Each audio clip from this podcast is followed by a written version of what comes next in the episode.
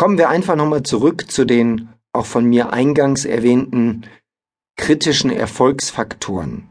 Ob ein Verkäufer stark ist in der Akquise oder nicht, hängt ja von diesen fünf Faktoren ab. Nehmen wir mal einen davon.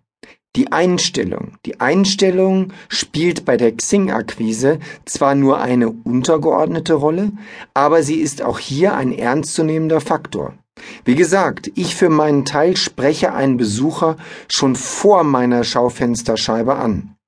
Noch bevor er den Laden betreten hat. Ich spreche einen Messebesucher an, sobald er nur Blickkontakt zu mir aufnimmt. Falls Ihnen als Hörer das zu direkt ist und Sie es schon eher für Hard-Selling halten, dann können Sie auch folgende Maßnahme ergreifen. Besuchen Sie bei Xing 20, 30 interessante Profile pro Tag? Gehen Sie einfach nur kurz auf die Profile. Es sollten alles Premium-Mitglieder sein. Jedes Premium-Mitglied kann dann sehen, wer auf seinem Profil war und Sie warten einfach, wer Ihnen einen Gegenbesuch abstattet. Diejenigen könnten erstens Interesse daran haben, was Sie in Ihrem Profil stehen haben und sind zweitens eher die aktiven Xing-Mitglieder. Nach dem Gegenbesuch haben Sie die Möglichkeit, den Kontakt anzusprechen. Vielleicht ist diese entschärfte Variante meiner Sofortansprache eher was für Sie.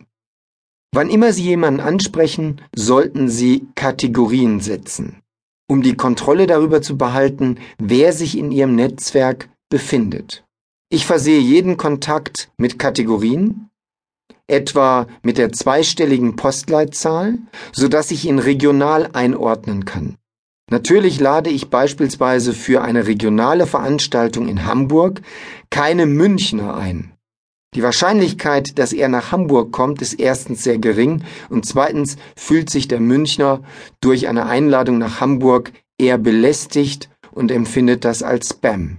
Mit Kategorien kann ich etwa auch sehen, aus welchem Bereich meiner Zielgruppe dieser Kontakt stammt, wie ich ihn kennengelernt habe und was uns verbindet. Sie können Kategorien ebenfalls für Dienstleistungen, Produkte und so weiter nutzen.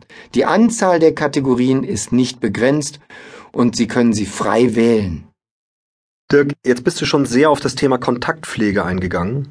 Bevor wir dazu kommen, möchte ich gerne jedoch nochmal zusammenfassen. Wir haben gesagt, dass es ein Schaufenster gibt und Schaufensterbesucher, also Besucher unseres Profils. Allein schon durch die begrenzte Anzahl der Nachrichten und Kontaktanfragen können wir nicht zu jedem Kontakt aufnehmen. Deswegen hier mein Tipp. Schauen Sie sich jeden Besucher Ihres Profils an, machen Sie einen Gegenbesuch und werfen Sie auch einen Blick in sein Schaufenster. Wenn es passt, nehmen Sie Kontakt auf, wenn nicht, dann lassen Sie es. Ein Profilbesucher kann als nächstes Ihre Homepage oder Ihre Über mich Seite anklicken. Diese Klicks werden Ihnen in der Powersuche unter Mitglieder, die kürzlich meine Firmenhomepage angeklickt haben oder unter Mitglieder, die über mich kürzlich aufgerufen haben, angezeigt.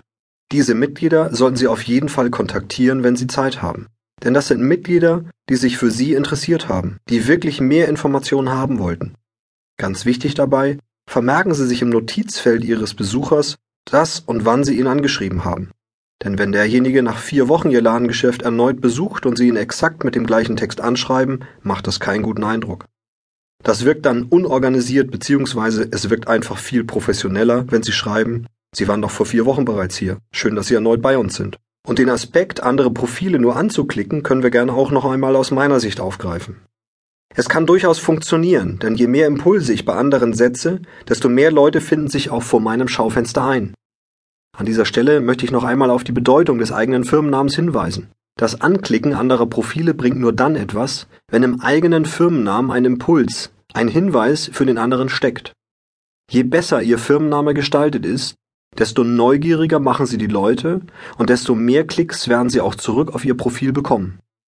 Achten Sie aber, wie es Dirk schon gesagt hat, auf jeden Fall darauf, ob Sie ein Premium oder ein Basismitglied vor sich haben. Und das können Sie ganz leicht folgendermaßen erkennen. Premium-Mitglieder haben ein grünliches Icon hinter ihrem Namen.